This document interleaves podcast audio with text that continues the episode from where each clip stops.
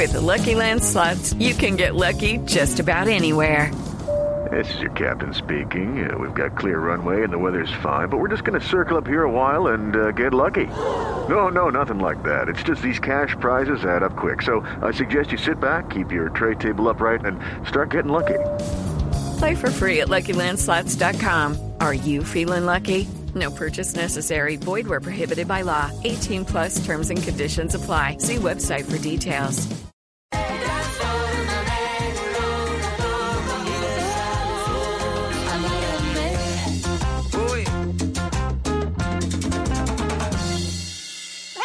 Mascotas Blue.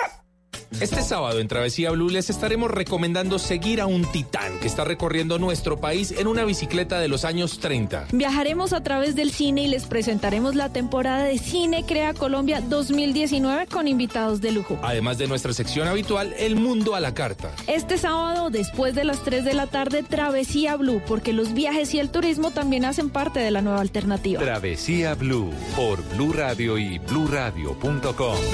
La nueva alternativa. Voces y sonidos de Colombia y el mundo en Blue Radio y bluradio.com, porque la verdad es de todos. Son las 3 en punto en Blue Radio y es momento de actualizar las noticias más importantes de Colombia y el mundo.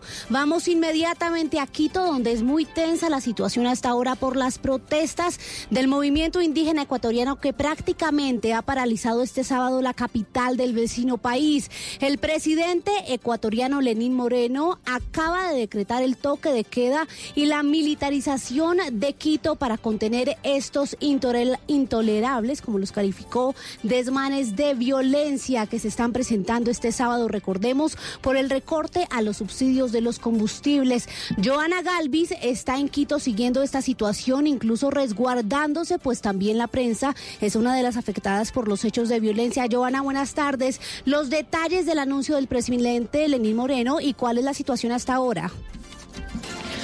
Buenas tardes, María Camila y oyentes. Es tensa la situación en el centro de Quito. Esto aumenta minuto a minuto y aún más. En este momento comienza a regir el toque de queda eh, ya general eh, decretado por el presidente Lenín Moreno. A través de un comunicado, la presidencia dice, con el fin de garantizar la seguridad de los habitantes del, del Distrito Metropolitano de Quito, el Gobierno Nacional, con base en el artículo 165 de la Constitución y de los decretos 884 y 888, determina que a partir de las 15 horas, o sea, a las 3 de la tarde, rige el toque de queda en todo el distrito metropolitano de Quito y valles aledaños. Pedimos a la ciudadanía que en un tiempo de 30 minutos, eso fue hace media hora casualmente, acudan a sus domicilios y que se informen a través de los medios oficiales. Las Fuerzas Armadas y la Policía Nacional patrullarán las calles para dar cumplimiento de esta disposición. Sin embargo, en este punto de la ciudad están todos los indígenas y cada vez llegan más en camiones. Pero escuchemos las declaraciones del presidente Lenin Moreno.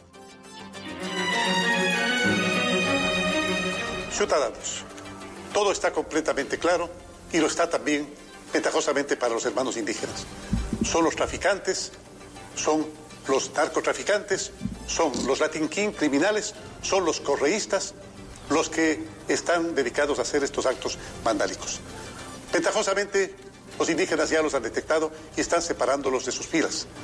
Es importante, es importante que este llamado al diálogo que hizo el presidente de la República haya sido acogido por ellos y les agradezco y se los felicito. Vamos a restablecer el orden en todo el Ecuador. Iniciamos con el toque de queda en Quito. He dispuesto al Comando Conjunto de las Fuerzas Armadas inmediatamente tomar las medidas y operaciones que sean necesarias. Restableceremos el orden en todo el Ecuador. He dispuesto a Fuerzas Armadas que aplique el toque de queda en la ciudad de Quito. Ciudadanos, de esto vamos a salir juntos juntos y que Dios los bendiga. Ahí está, Joana, el llamado del presidente Lenín Moreno al orden y también el respaldo total a las fuerzas del orden que están pues siendo también criticadas por los desmanes y los enfrentamientos con los indígenas. Joana, ¿cuál es la, la posición de los indígenas? ¿Usted ha podido hablar con ellos? ¿Qué dicen los indígenas? Hablamos con ellos y muchos no coinciden con un diálogo. Dicen que el compañero Moreno, como se refieren al presidente Lenín Moreno, los ha engañado y no les ha cumplido. Sin embargo, hay otros sectores, unos mayoritarios, que fueron los que anunciaron hoy que están dispuestos a dialogar. Le aceptan ese diálogo directo que propuso el mandatario. Pero déjeme contarle también otro aspecto que se está desarrollando. Con esta declaratoria de toque de queda, recordemos que en Ecuador residen bastantes ciudadanos colombianos. La Cancillería, la Dirección de Asuntos Migratorios Consulares y Servicios al Ciudadano informó que en coordinación con los consulados de Colombia en Ecuador realiza las siguientes recomendaciones a aquellos eh, connacionales que se encuentran en territorio ecuatoriano. Joana, antes de ir con esas recomendaciones que ya también vamos a ampliar aquí con María Pía, quiero que escuchemos la posición de los indígenas y que usted nos cuente también cuál es la situación de tensión a esta hora donde usted se encuentra. Escuchemos lo que dicen a esta hora los indígenas que protagonizan estos desmanos, desmanes que se han presentado este sábado. Todas las, toda la delincuencia que está pasando en Quito no nos culparán a los indígenas. Nosotros venimos a luchar por nuestra causa, a defender nuestra causa hasta que derrogue el 8-8. Eso venimos acá. No venimos a ningún vandalismo acá en Quito. venimos, señor Aquí en Quito nos están dando de comer y vamos a estar hasta cuando derrogue este gobierno. Y nuestra lucha es para todos, para todos los ecuatorianos. Por eso nos estamos luchando, porque nosotros vamos a vivir. María Camila, déjeme contarle cómo ha sido esta semana de manifestaciones en cifras. Según el último reporte de la Defensoría del Pueblo de Ecuador, se han registrado 937 personas heridas, personas fallecidas 5 y personas detenidas 1121. El reporte que está registrado desde el 3 de octubre hasta hoy 12 de octubre, lo que dice la Defensoría del Pueblo. En este momento la plaza, el, el Parque del Arbolito, cerca al Ágora, Casa Cultural, lo que es la avenida 12 de octubre, está tensa, está llena de gente. Es como si el toque de queda hubiera sido como un llamado a la calle. Hay demasiadas comunidades indígenas, se están trasladando en camiones, llegan con eucaliptos, suenan las detonaciones en este momento. Nosotros no podemos salir del hotel.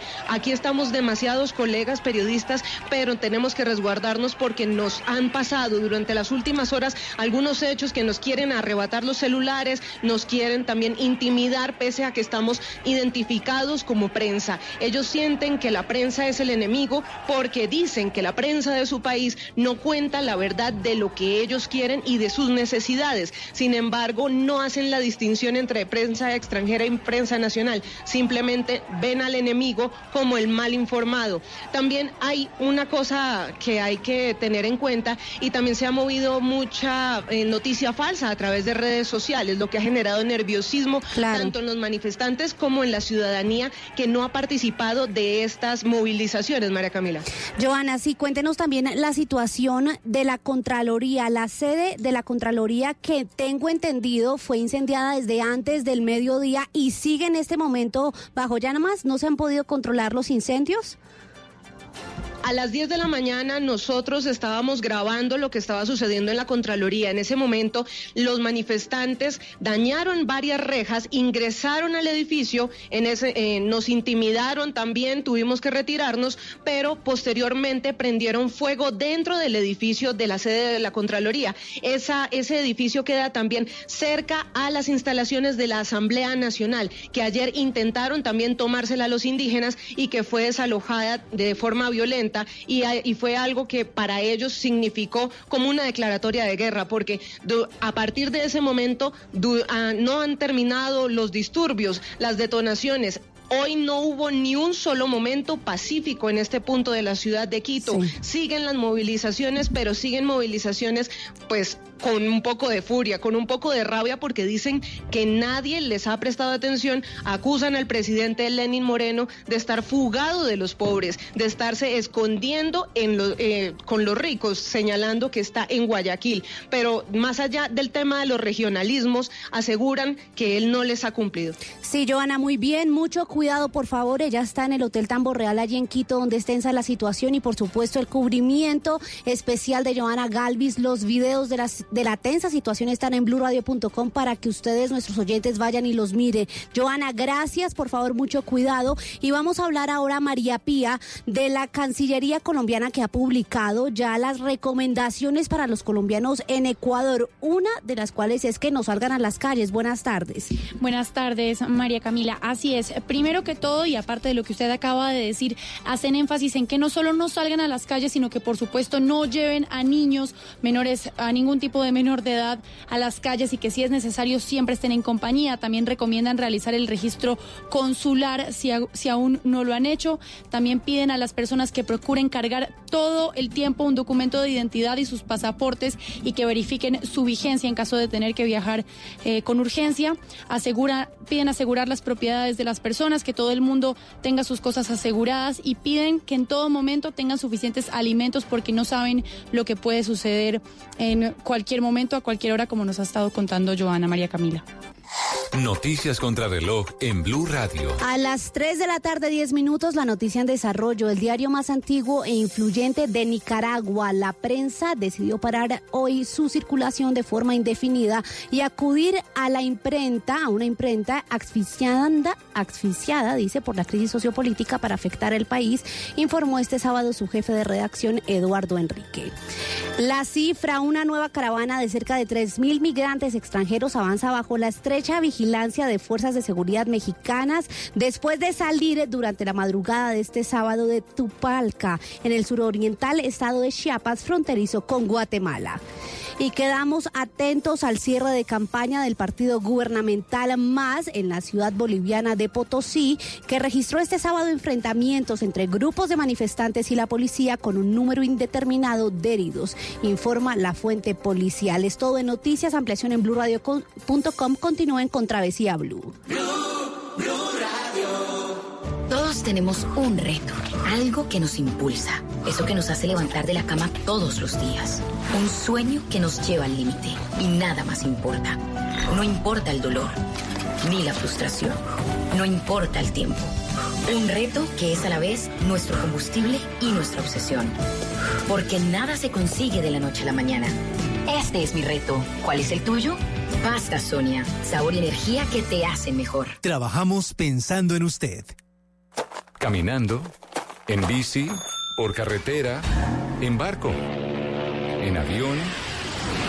El mundo tiene destinos llenos de magia, belleza e historias. Conozcamos lo maravilloso de cualquier destino en nuestra Travesía Blue. Un viaje a lo mejor del mundo. Presentan Maritza Mantilla y Juan Casolarte por Blue Radio y bluradio.com. La nueva alternativa.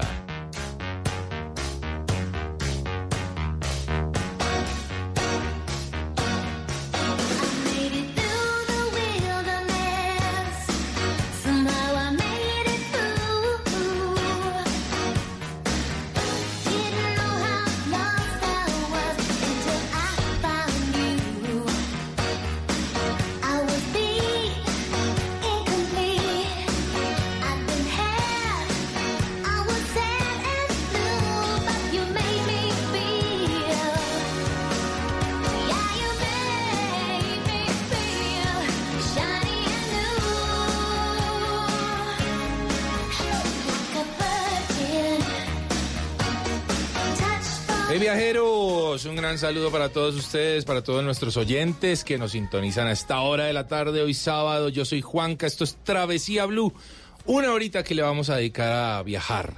Eso que tanto nos llena el alma, el- los viajes y el turismo. Mari, bienvenida a Colombia, hola. ¿Qué hubo, Juanca? Y un gran saludo a todos nuestros oyentes. Feliz de estar acompañándolos nuevamente ya desde casita, desde Colombia, desde Bogotá, para contarles muchas historias sobre viajes, sobre turismo, sobre experiencias, porque recuerden que los viajes son más bonitos cuando los hacemos de manera experiencial. Sí, señora, y eso no es fácil, hay que decirlo. No, pero no, sí, yo No, creo sí que es sí es fácil. Es fácil, Juanca, es solamente eh, despertar un poco la creatividad. Por ejemplo, esta canción Sí, de. Madonna, Like nuestra canción viajera, Like a Virgin. Like a Virgin. Esta canción fue grabada en Venecia, Italia. Sí. Hace muchos años, pues cuando los Claro. videos hasta ahora estaban empezando a ponerse de moda y pues Madonna, que nunca le ha gustado las cosas simples o sencillitas, pues se jaló un video Sí, allá buenísimo. bueno. Sí, porque usted va recorriendo las calles de esta maravillosa ciudad, va viajando por sus canales, por sus calles y también eh, se entera un poco de lo que es ese famoso carnaval de Venecia, donde Sí, se utilizan eh, esas máscaras Claro. hermosas eh, que los que van a Venecia... antifaces. Los antifaces. Y las personas cuando van a Venecia generalmente se traen de souvenir una de esas máscaras. Bellísimas. Son bellísimas y, Y son esos- máscaras que han estado en muchas producciones cinematográficas. Exactamente, Juanca. Así que eso es una experiencia, poder ir a un lugar donde usted le enseñen a hacer una de esas máscaras o recorrer los lugares por donde estuvo Madonna eh, realizando su video, eso ya hace que su viaje tenga un plus. ¿Usted ha visto a Madonna en vivo, Mari? Sí, Juanca, la vi hace en el 2016, creo. Eh, la vi en Nueva York. No, qué Eh, fue un... un- Pena, ¿no? fue- no, no, no. Pero mire que esto también se lo quiero contar a la gente porque lo pueden hacer de manera sencilla. Cuando ustedes vayan a alguna ciudad, miren qué eventos están realizando. Buena si es una ciudad como Nueva York, pues entren a ver Sí. eh, cuáles son los conciertos que se están realizando, las obras de teatro. Yo tuve la suerte de eh, un miércoles de un mes de septiembre se estaba presentando Madonna y el jueves se presentaba Juan Luis Guerra. Y usted dijo, Madonna. Claro, porque a Juan Luis Guerra creo que lo he visto antes y iba a ser más fácil verlo aquí en Colombia. sí, así sí. que eh, atiné por, por Madonna, eso sí en el Palomero, pero Claro. la vi y ya eso está chequeado. Así, de esta manera, con Like a Virgin, estamos hoy iniciando nuestra travesía blue.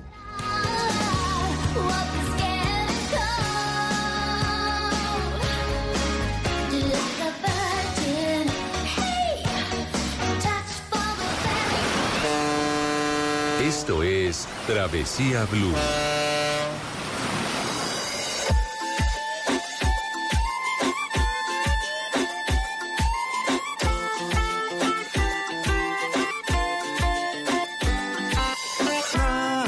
Voy a hacer,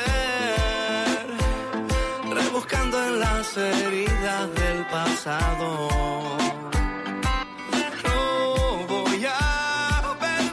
Le tengo un súper recomendado. A ver, ¿Le gustan los paseos o los viajes en bicicleta? pero mucho, Mari. sí, usted es bueno para pedalear. No, yo no, pues, a ver, a ver, aguanto, pero, pero me, me encanta la idea, me gusta el reto. Bueno, ¿y qué tal si lo invito a que siga una persona, a que siga una persona a través de un viaje espectacular que él está haciendo por Colombia en una bicicleta? ¿Cómo así? ¿Quién es? Mire, él se llama Andrés Zapata, él es comunicador social, es periodista de viajes, de viajes y desde hace un tiempo tenía una idea rondando en su cabeza y era recorrer el país en su Zumbambica. Así que lo invitamos, Juanca, para que le cuente a usted y a los oyentes de qué se trata ese viaje. Andrés, bienvenido a Travesía Blue.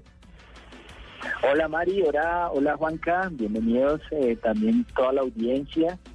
Feliz de estar nuevamente con ustedes. Ajá. Y Es pues, la- bueno, en resumen, esto es un viaje, es un sueño de hace ya muchos años. Y pues la idea es recorrer 27 de los 32 departamentos en una bicicleta de los años 30. es la Upa. Y locura. como tú lo has dicho, el hombre es un bambica. Andrés, ¿de dónde salió esa Zumbambica? Zumbambica es una bicicleta que duró rondando en el Reino Unido dos años, mientras que logré traerla a Colombia. Y lo que yo buscaba con esta bicicleta era que tuviera la misma edad de mi abuela. Ella ya falleció, falleció hace 18 años. Sí. Y pues esa idea loca de que ella me acompañara en este viaje, eh, por eso tenía que tener aproximadamente la edad de ella y Zumbambica porque pues Zumbambico es como un mosquito fastidioso y es como la palabra usada para los niños rebeldes y mucha, mucha Qué- gente me decía, no, usted está loco, ¿cómo lo va a hacer en esa bicicleta? Entonces fue un poquito eso, llevar la contraria y poderlo hacer. Va a tocar llevarnos a Andrés un día al Tour de Francia a ver cómo lo hace. Este, este man va a dejar regado a todo el mundo. Si, si recorre todo el país con una bicicleta de los años 30, hágame el favor. Oiga, Andrés, ¿dónde está en este momento en dónde se encuentra? En este momento estoy en Tuta, en Boyacá, en Sí. la casa de Ricardo Mesa, un ciclista y entrenador de unos chicos aquí en esta zona del país. Claro que sí. eh, tomándome unos días de descanso, también entrenando bastante fuerte porque vamos para otro evento deportivo ciclístico en, en, en el Quindío. Buenísimo. Andrés, usted está ahorita en Tuta, Boyacá, que es relativamente cerca a Bogotá, pero el viaje ya lo ha llevado muy lejos de, de su ciudad natal. ¿En qué lugares ha estado? Ah, Este, este es nuestro octavo departamento. Empezamos en Tumaco, en Nariño. Atravesamos todo Nariño, estuvimos muy cerca de la frontera con Ecuador. Atravesamos la bota caucana, pasamos a Caquetá, Huila, una parte de Cundinamarca, Boyacá, Meta, Casanare. Eh, estuve también en el Guaviare y entré a Boyacá por el páramo de Quisba. Y vengo bajando. Buenísimo, Estamos cerca de Andrés. los 5 mil kilómetros, ya 5 mil kilómetros y cuatro meses de recorrido. Bueno, Mari, pero usted me prometió, que, o más bien me invitó a, a seguir a Andrés. ¿Cómo lo seguimos, Andrés? ¿En qué, ¿Cuáles son sus redes sociales para uno saber en dónde va y poder ver todos esos paisajes maravillosos que usted está recorriendo en esa Zumbambica? Bueno, gracias por, por esa oportunidad. Bueno, yo soy Andrés Zapata Mejía, entonces mi, mi Instagram es Andrés Z-A de Zapata M-E de Mejía, and- arroba Andrés Same. Y Andrés canal de YouTube, Same eh, con Z. Sí, señora. Sí. ¿Y en YouTube? Y en el canal de YouTube, slash Andrés Zapata Mejía. Todo mi nombre y mi apellido completo. Buenísimo. Andrés, ya para finalizar, una breve historia, algo que lo haya impactado durante este recorrido por ocho departamentos, que usted le diga, esto ha sido el plus hasta ahora durante este viaje. Bueno, yo creo que eh, eh, es muy difícil elegir Mm. una historia porque han sido muchísimas, ¿no? Yo pienso que es rozar mi piel con la piel del país Claro. y eso simplemente me lleva a pensar algo y es lo que yo quiero llevarle a ustedes y a todos los que nos escuchan hasta ahora y es quitar el estigma. Eh, nosotros los colombianos tenemos muchos estigmas de ir a lugares Sí, donde durante muchos años hubo un enfrentamiento armado y fuimos víctimas del conflicto, pero yo quiero decirle a todos los oyentes a esta hora que nos quitemos el estigma, hay que ir a esos lugares, hay que conocer todas esas preciosuras que tiene nuestro país y contagiar a otros para que lo hagan. Entonces, si me pides una anécdota, simplemente te voy a decir que si yo atravesé esos lugares en bicicleta, cualquier persona en avión, en flota, en carro, en jet, en lo que sea, puede llegar allí y tenerse, tener, y lo que tú decías, María, hace un momento, llevarse una muy linda experiencia. Así es, Andrés. Entonces, recuerden todos nuestros oyentes que pueden seguir el viaje de Andrés a través de sus redes sociales, arroba Andrés Same con Z. Sí. Y lo mejor de todo, Juanca, es que después de que Andrés termine toda esta travesía por todos los de, pues, por la mayoría de departamentos de nuestro país, pues todas esas historias y todas esas experiencias van a quedar eh, en un libro. Ah, qué Van a maravilla. quedar relatadas en un libro que ese es, eh, digamos que como la cereza del pastel de todo este sueño de Andrés. Felicitaciones Andrés y bueno, siga en esa gran travesía, hombre, pronto hablaremos con usted a ver eh, eh, por qué lugar de Colombia se encuentra, hombre. De esta manera lo despedimos con toda nuestra energía y así continuamos hoy. Travesía Blue. Esta zona, desde Santa Marta hasta la arenosa. Lleva, llévame en tu bicicleta, pa' que juguemos por la tapa y en chancleta. Que sienten que algún día demuestres en Tayrona, después no querráis ir pa' Barcelona. Esto es Travesía Blue.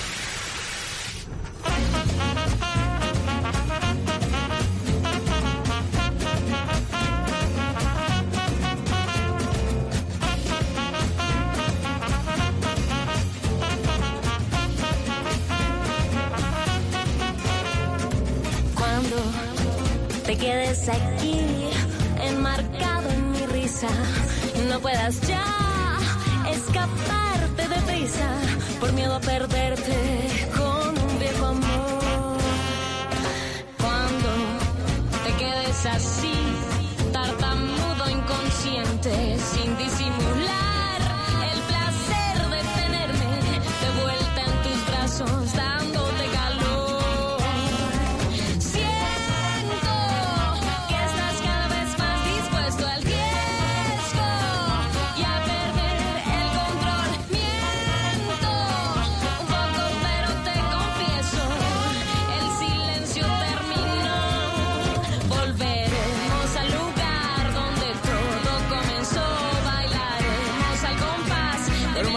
continuamos en Travesía Blue. La tarde buenísima de sábado. Y con un tema que me encanta, Mari. A me mí también. encanta. Permítame No arrancar de esta manera. Si te gusta ir a cine y alegrarte, enamorarte, apasionarte, conmoverte, llorar, entonces ya te gusta la temporada Cine Crea Colombia. Buenísimo. ¿Sabe que a mí me pasa eso cuando voy a cine? ¿Sí? Sí, yo lloro en las películas. Pero usted llora viendo Rambo. No, bueno, también. Sí, sí, sí, llora viendo Tengo la sensibilidad a flor de piel, pero esta temporada de Cine Crea Colombia creo que tiene ese matiz especial que hace que nos enamoremos de nuestro país Sí, y que además vayamos explorando diferentes lugares. Invitadísimos de lujo los que tenemos hoy en la mesa de trabajo, Mari. Sí. Vamos a arrancar con Harold Trompetero. Hágame el favor.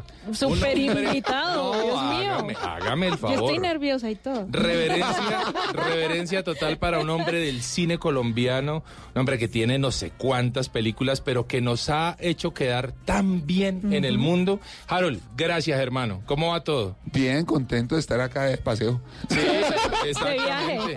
Tal cual. De rolling. Tal cual. A De su, rolling. a su derecha, Mari. Sí, señor, está Juan Sebastián Morales, que también hace parte de toda esta temporada de Cine Crea Colombia. Juan Sebastián, bienvenido a Travesía Blue. No, buenísimo estar acá con ustedes y sobre todo para entrar a este viaje que es el cine colombiano, ¿no? Que podemos coger carretera para cualquier lado, para cualquier región con todas las películas que tenemos. Seguramente el mejor de los viajes, Juan. Seguramente. Y hágame el favor con quien cierro. Alejandro Bernal, presidente de Caracol Internacional. Caracol Cine, además, también, por supuesto. Ojalá, presidente. Bueno, eh, director de Caracol Internacional y también, por supuesto, Caracol Cine. Alejo, bienvenido a Travesía Blue. Muchas gracias. Qué gusto estar acá finalmente. ¿Cierto Qué que bueno. Sí, sí, Bueno, sí. Alejo, un hombre de la casa total. Bueno, comencemos. eh, eh, qué, qué difícil decir por dónde uno comienza esto, ¿no, Mari? Yo creo que fácil, Juanca. ¿Qué es la temporada Cine Crea Colombia? A ver, la temporada Cine Crea Colombia eh, es un viaje por todo el país, llevando a los rincones más eh, remotos y los menos remotos también, eh, películas que se han mostrado en, en cartelera y que la gente no ha podido ver. ¿Películas colombianas? Películas 100% colombianas. Hay muchas películas que se están produciendo gracias al apoyo de mucha gente, entre ellos Caracol, de entre ellos eh, pues por imágenes, la ley de cine, inversionistas, y que lamentablemente se quedan en la mitad del camino y no logran una audiencia muy grande. Entonces estamos en una campaña para, para que Colombia se reconozca a través del cine y nos veamos más en el cine y este es un paso para eso. ¿Cuál es el papel de Caracol Exacto. Televisión ahí, Alejandro? Pues a ver, nosotros hace ya un, de un- muchos años y, y más fuertemente de unos cinco años para acá, hemos entrado a ser un, un jugador eh, de peso importante en el cine colombiano. De Pájaros de Verano, El Abrazo de la Serpiente, Monos, películas con Harold. Somos socios naturales de Dago García Producciones. Entonces digamos como que nuestro rol dentro del, dentro del cine es, es ser eh, quienes ayudamos a, a que Colombia cuente sus historias. Nos encantan las historias locales que tienen la capacidad de viajar por el mundo. Sí, señor. Uno mira estas películas que han sido exitosas. Más colombianas no pueden ser, es decir, el, el- el abrazo de la serpiente Total. no, no puede ser en otro lugar, Pájaros de verano no puede ser en otro lado. Monos, que es la película que hoy está como tan en furor en el mundo, no se dice que es en Colombia, pero es muy nuestra. Claro. Entonces digamos como que eh, es nuestro compromiso, es ayudar a que eh, contemos historias, que en eso somos buenos. Este, Juan, es un buen momento del cine nacional, creo yo. Me- me- Creo que de los mejores en la historia del país. Sin embargo, eh, hay muchas comunidades que pierden acceso al cine o que se ven un poco alejadas de- de- de- del séptimo arte. ¿Esta temporada acerca de nuevo a la comunidad al cine? Sí, sin duda. Y mm, ahorita que estaban preguntándole a Harold que qué era la temporada, yo creo que parto desde, desde otra visión de esta respuesta y es, es un viaje, lo que decía Harold, es la oportunidad para llevar este cine, vamos a llevar las películas seleccionadas rumbo a los premios Macondo, que son nuestros Óscares pues locales, vamos a llevar las 16 películas que están en este momento estrenadas y concursando para hacer lo mejor del cine de este año 2019 en Colombia. Y hemos estado, por ejemplo, en ciudades como Monpós, Quibdó, hemos estado en Villavicencio, vamos a estar en Villavicencio la otra semana y en Pasto, por ejemplo, bueno. el jueves en Villavicencio, el Pasto el viernes, el sábado en Cali, y realmente es llevar películas que queremos que la gente pida. Lo que estaba hablando Alejandro, hay muchas películas que, que tal vez se invisibilizan por las carteleras, por muchas cosas, pero la gente si empieza a consumir más cine colombiano, a viajar por estas regiones y que no solamente se limitan acá, por ejemplo, también estamos con una película que es Candelaria, que es de Johnny Hendrix, que es filmada Claro que en sí, Cuba. sí. Es, es ir a un viaje que realmente estamos invitando a la gente que, que parta, que busque, que, que de verdad se encuentre con El Sendero de la Anaconda, por ejemplo, también, que es una película de Caracol, y, que van a ver diferentes paisajes y diferentes experiencias. eh, si la piden, si la buscan en las carteleras de cine, eso es la temporada de Cine Crea Colombia, esos espacios todos de entrada libre que pueden encontrar en cinecreacolombia.com con toda la programación en todas las ciudades pues, que, que pueden encontrar ahí. Juan, si usted decía fuera de micrófonos que era una temporada también para que la gente se enamorara nuevamente del cine colombiano. ¿Por qué? ¿Cuál es la percepción que tiene el público en general sobre el cine colombiano? Esa respuesta ahorita me ayuda a, a complementar la Harold, porque yo creo que ahí puede haber un tema bien importante y es, yo creo que la gente le gusta las historias colombianas. Creo que actualmente las disfruta, si ve tanto, por ejemplo, Caracol Televisión, si ve las historias que se hacen acá, es porque realmente nos gustan. Pero realmente, por las dinámicas que pueden haber de mercados, por las exhibiciones que hay con otras plataformas, tal vez nos podemos estar alejando en algún punto de- del cine nuestro y a las historias que se están haciendo muy cerca a nosotros. Eh, pero están. Y por ejemplo, tenemos a Harold acá, que ha hecho una película como El Paseo, que ha llevado millones de personas a salas, claro. y que yo creo que tiene la fórmula exacta para decirnos por qué la gente se puede enamorar del cine colombiano, cómo se puede reenamorar de él. Harold. Bueno, pues eh, pienso que eh, pues, eh, son muchos factores los que han hecho para que el cine eh, haya cambiado. Ya el cine no es lo mismo. La gente tiene acceso a un lenguaje audiovisual muy distinto al que antes no tenía Diverso. por las plataformas, por todas estas cosas que están saliendo nuevas.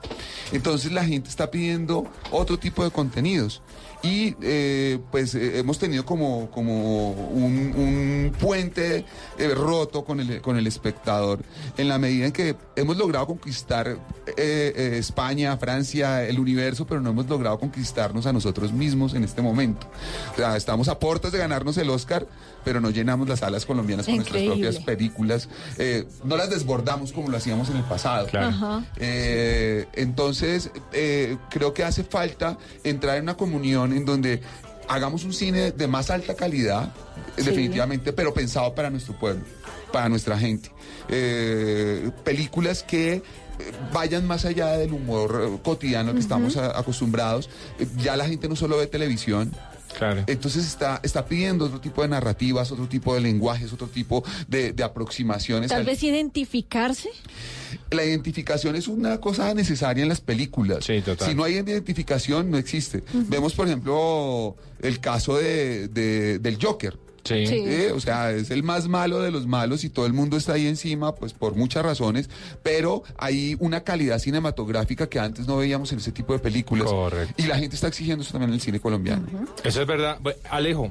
De hecho, quiero hacer un paréntesis. Sí, sí. Es, es una calidad que ya existía Ah, ok. pero que, que se, se ha, Se dif- perdió. se ha difuminado hacia otros públicos.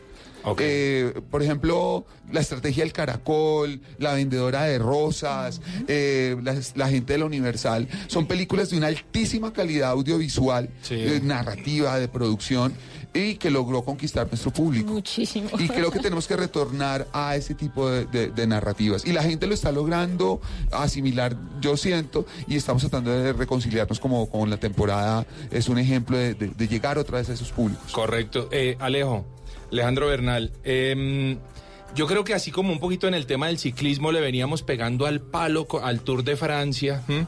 y le dábamos al palo con Nairo, con, pero hasta que llegó Eva- Egan y la rompió. Eh, ¿Estamos cerca de ganarnos un Oscar, Alejo?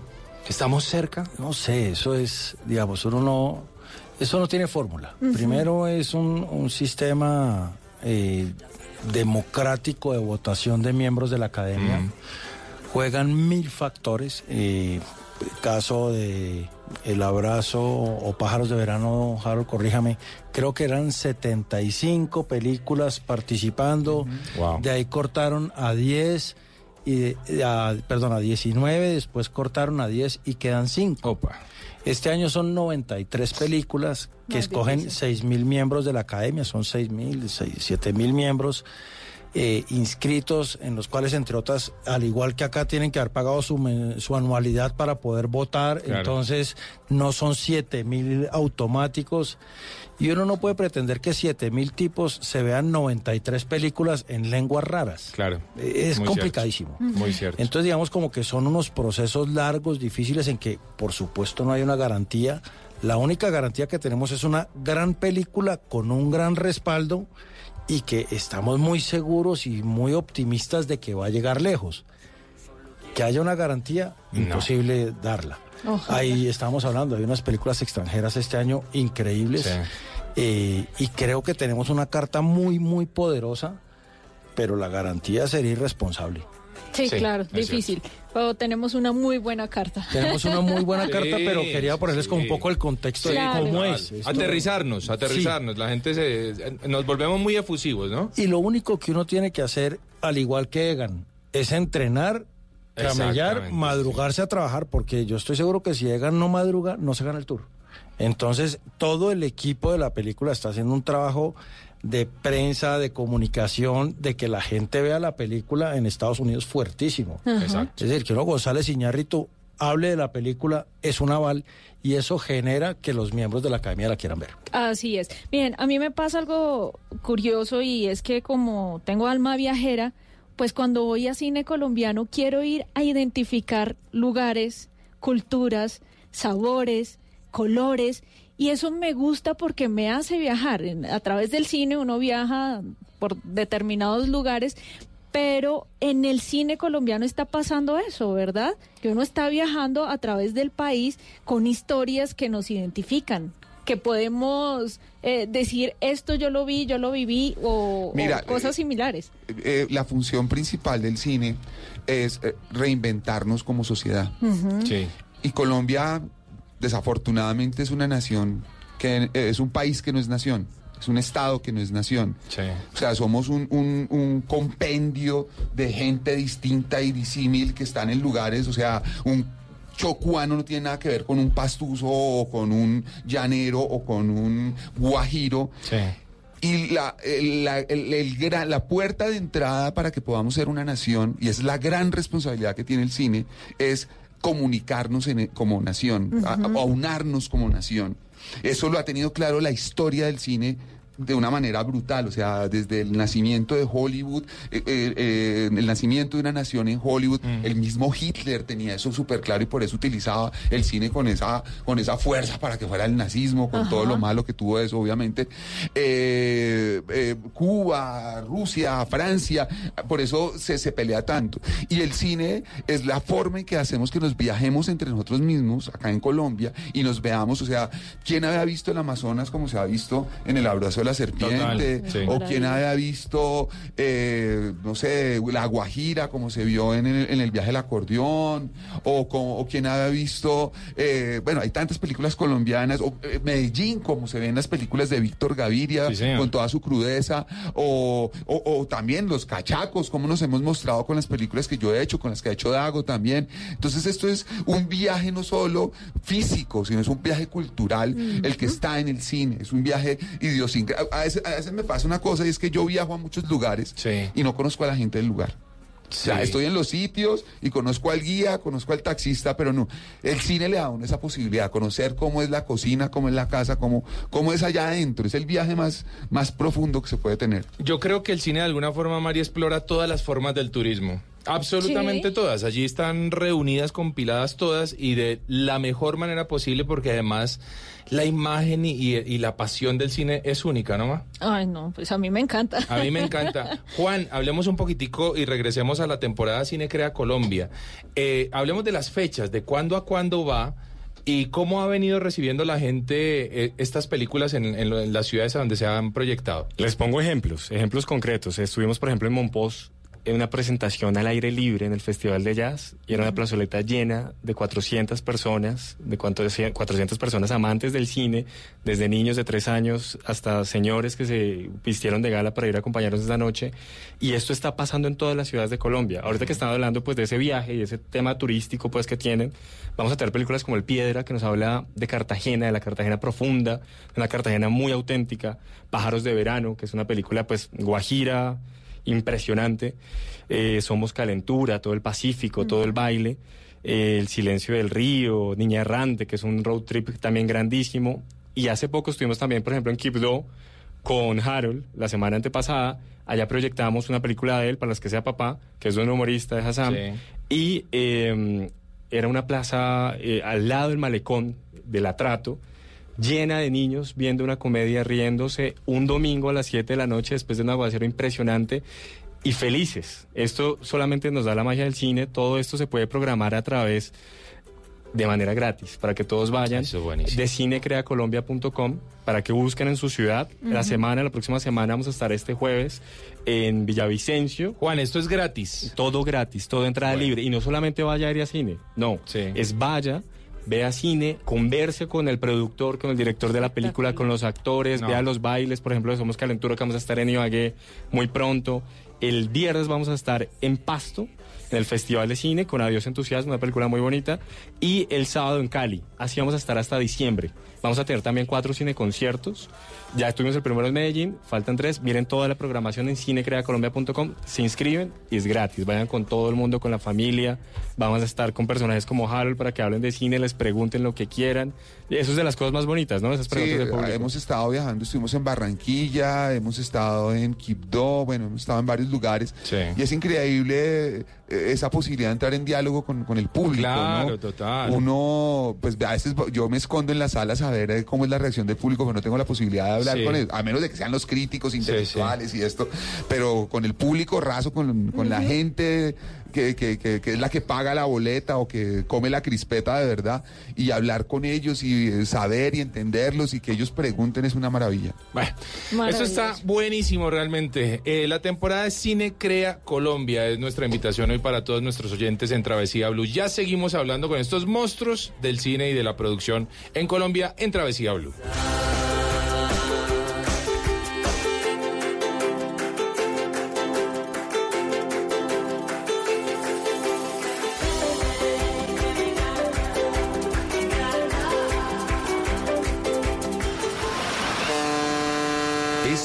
Es Travesía Blue.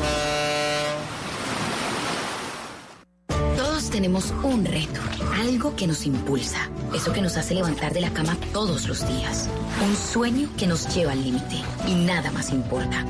No importa el dolor, ni la frustración, no importa el tiempo. Un reto que es a la vez nuestro combustible y nuestra obsesión. Porque nada se consigue de la noche a la mañana. Este es mi reto. ¿Cuál es el tuyo? Pasta Sonia, sabor y energía que te hacen mejor. Trabajamos pensando en usted. Estás escuchando Travesía Blue.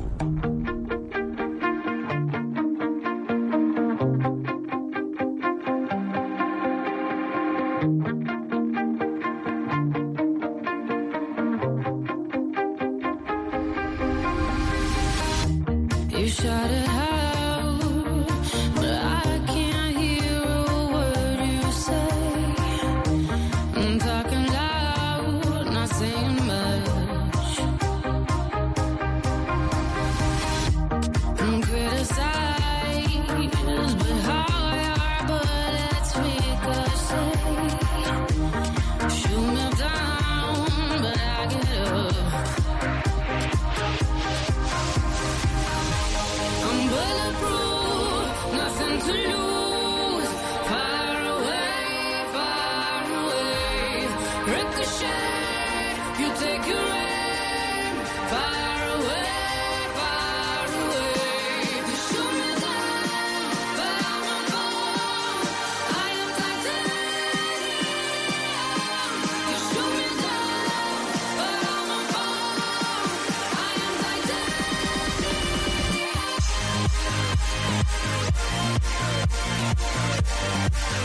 Apoyamos nuestros relatos porque no hay nadie mejor que nosotros mismos para contar lo que vivimos.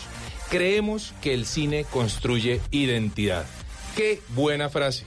Pero qué buena frase Y lo realmente. escribió Juanse.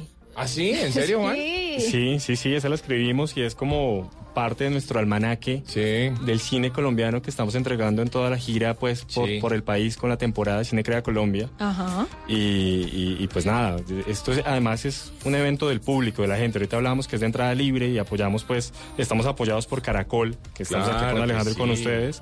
Y es parte de- del Ministerio de Cultura, de Proimágenes Colombia precisamente, y de la Academia Colombiana de Artes y Ciencias Cinematográficas. Es decir, es de todos los colombianos. Esto es abierto para, nue- para Es un patrimonio de los colombianos y así hay que posicionarlo y así tiene que seguir ocurriendo. Juan, los cineconciertos, porque hace parte también del, del programa y de la temporada. ¿De qué se trata? Ahorita Alejandro estaba mencionando lo, lo bonito que son y son unos formatos realmente llamativos. Estamos con esta temporada buscando comunicar el cine desde otro tipo de experiencias. Sí. Entonces lo que estamos llevando son cuatro experiencias a cuatro grandes centros urbanos que son Medellín, donde ya estuvimos el 30 de agosto, en el ITM de, de Medellín.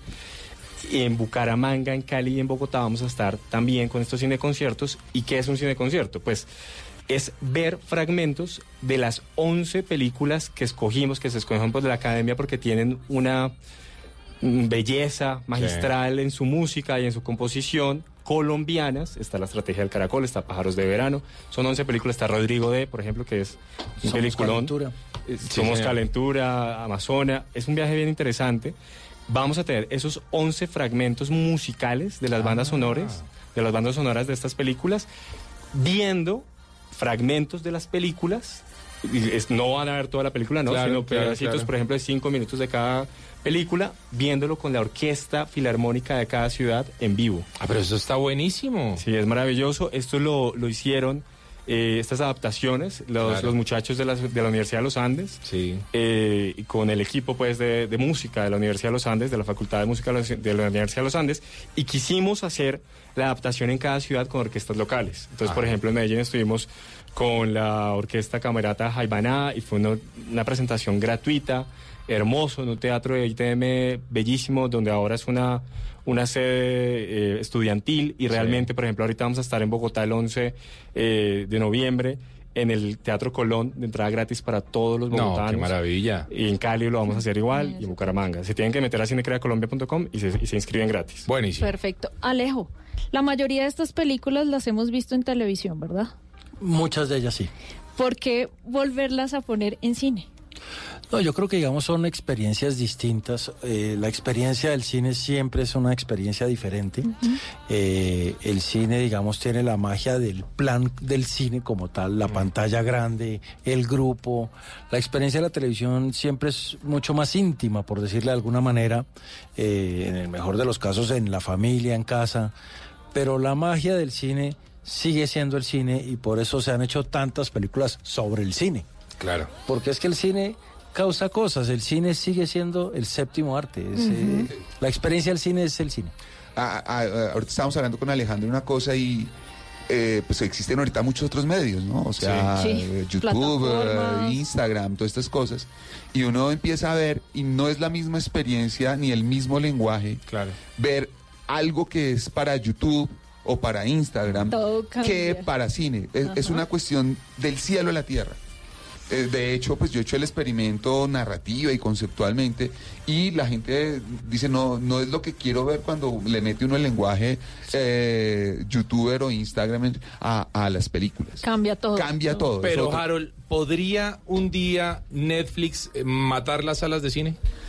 Eh, ni si Netflix va- nosotros no lo permitimos. No, no, no, no, entre otros Net- Netflix compró un circuito de teatros. Bueno, bueno. Sí, no, no, no, ni, ni va a acabar la televisión. tampoco. No. Ni va a acabar la radio. No, son, Ni, digamos, ni el internet va a acabar los televisores, la, eh, los periódicos. digamos, yo creo que con las generaciones han cambiado, digamos, como las, las narrativas, por decirlo de alguna manera. Hoy en día, una película de estas de John Wayne, que el tipo se demora 25 minutos en llegar a, a la cámara, nadie se lo aguanta. No, total. Pero, pero, mi- sí. Mire que Netflix sí se lo aguanta. Eh, Exacto, ahí sí. Ahí sí se lo aguanta. Claro. Porque no está en cine. El, el señor, de- bueno, cualquiera de estas vainas de, de Netflix, esta que fue Game of Thrones, yo, yo me cansaba viendo 15 segundos el tipo caminando para decir cualquier cosa. claro, claro. Exacto. Entonces, Claro. Cambian un poco, digamos, las dinámicas narrativas, pero la esencia de la experiencia del, del cine sigue siendo El cine.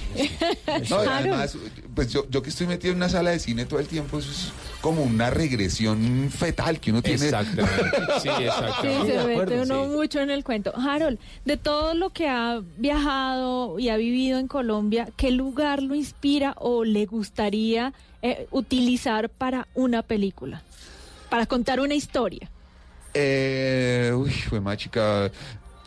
Ah, ah, Yo no conocía Kipdo, acabo, gracias a, a, a, a- a Cinecrea Colombia, eh, conocí Kipdo y, y me inspiró, me ayudó a re- retroalimentar una película que quiero hacer ahorita. Le quiero comentar a Alejandro. Ay, Terminaron haciendo están llamando, eh, tengo una reunión.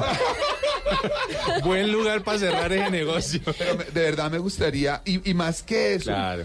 eh, me gustaría ayudarle a gente en las regiones que hicieran sus propias películas, que Eh, sean contados desde ellos mismos. O sea, un- me gustaría ir a La Guajira y que ellos mismos hicieran su pájaro de veranos. Me Ajá. gustaría ir al Amazonas y que ellos mismos hicieran su abrazo de la serpiente. Que fuera contado desde ellos. Claro. Hay un, un método de la cuchara ahí con una cosa muy simple. Con Harold hemos estado en el famoso Festival de Cine Villa de Leyva, que este Mm. año llega a su, Hermosísimo. Ah, sí, Claro. la edición 13 llega este año.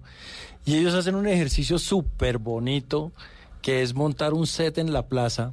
Sí. Y dan una clase de cómo se rueda una escena Para niños. Para Sí. niños. Entonces todo el mundo en el pueblo mirando cómo se hace una escena.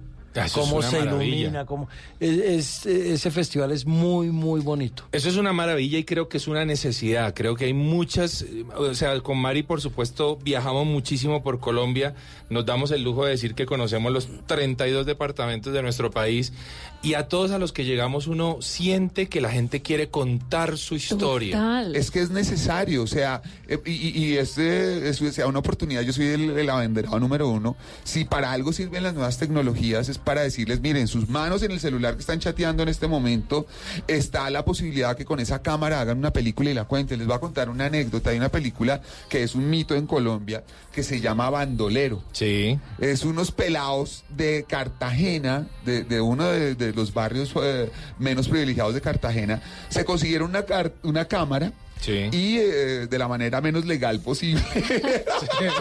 Ya, ya entendimos Ya, cómo. ente- ya- ya entendí. Ok, ok. Sí, sí. Ayudaron a la economía naranja. No, pre- no precisamente. Me imagino. Precisamente. y rodaron una película que se llamaba Bandolero en el barrio, en el barrio, y la editaron en el café internet del barrio porque no tenían cómo editarla.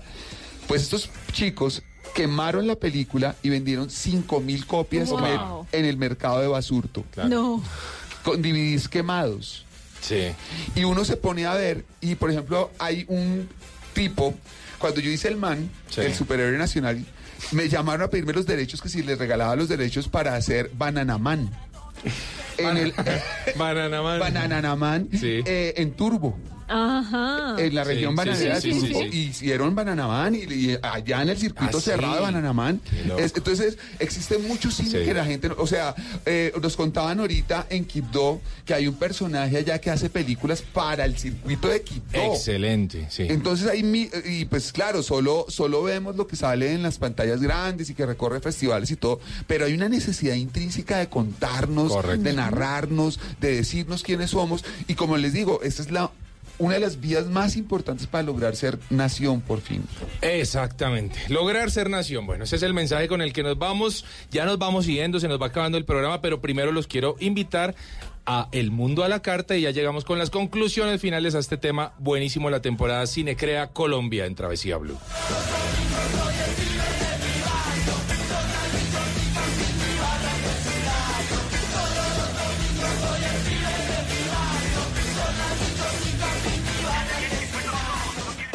Dele gusto a sus sentidos viajando a través de los sabores con El Mundo a la Carta.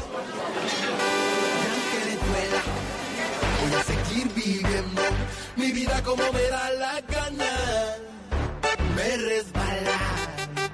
importa un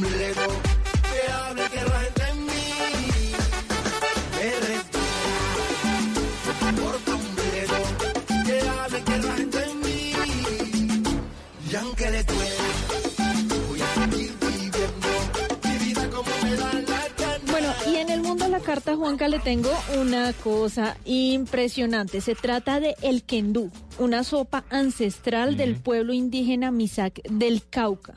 Y tenemos a la vocera Mama Lucy, ella es investigadora local del programa Sembrando Nuestros Saberes, adelantado por el British Council.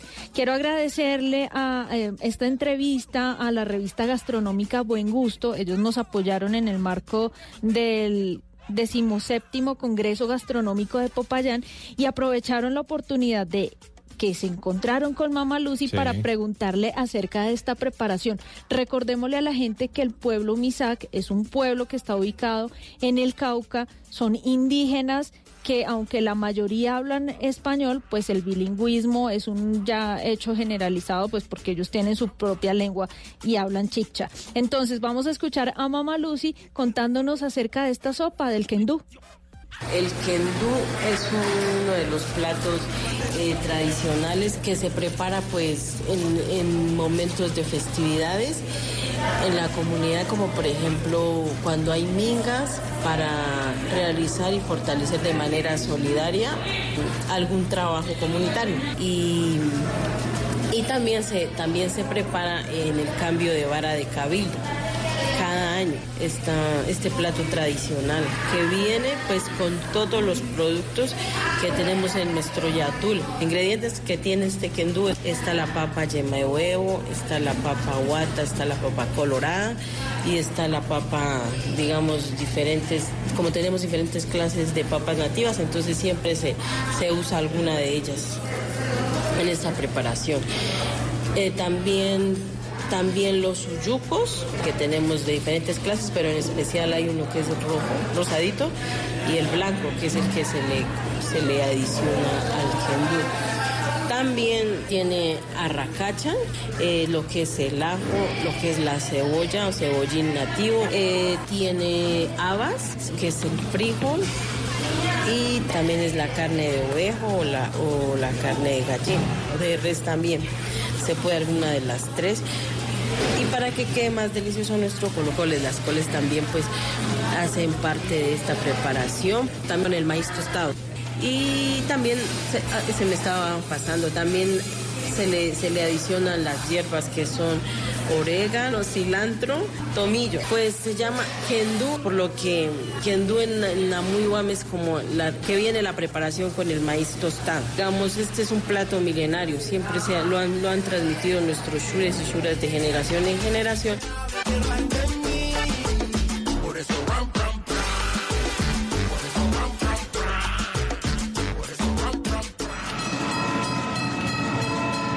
Esto es Travesía Blue.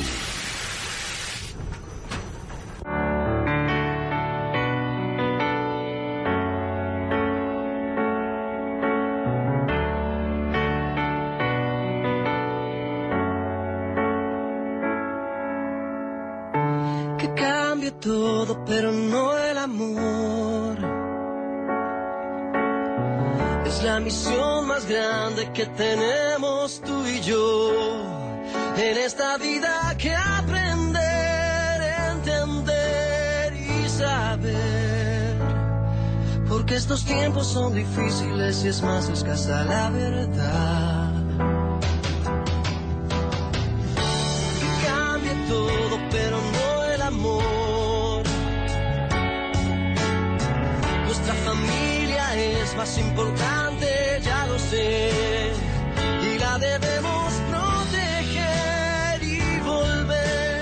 Está buenísimo acá, Mari. La verdad, qué combo el que nos trajimos hoy, Mari, a la mesa de Buenísimo. No, trabajo, no, ¿no? nos vamos al cine con ellos. Nos vamos así.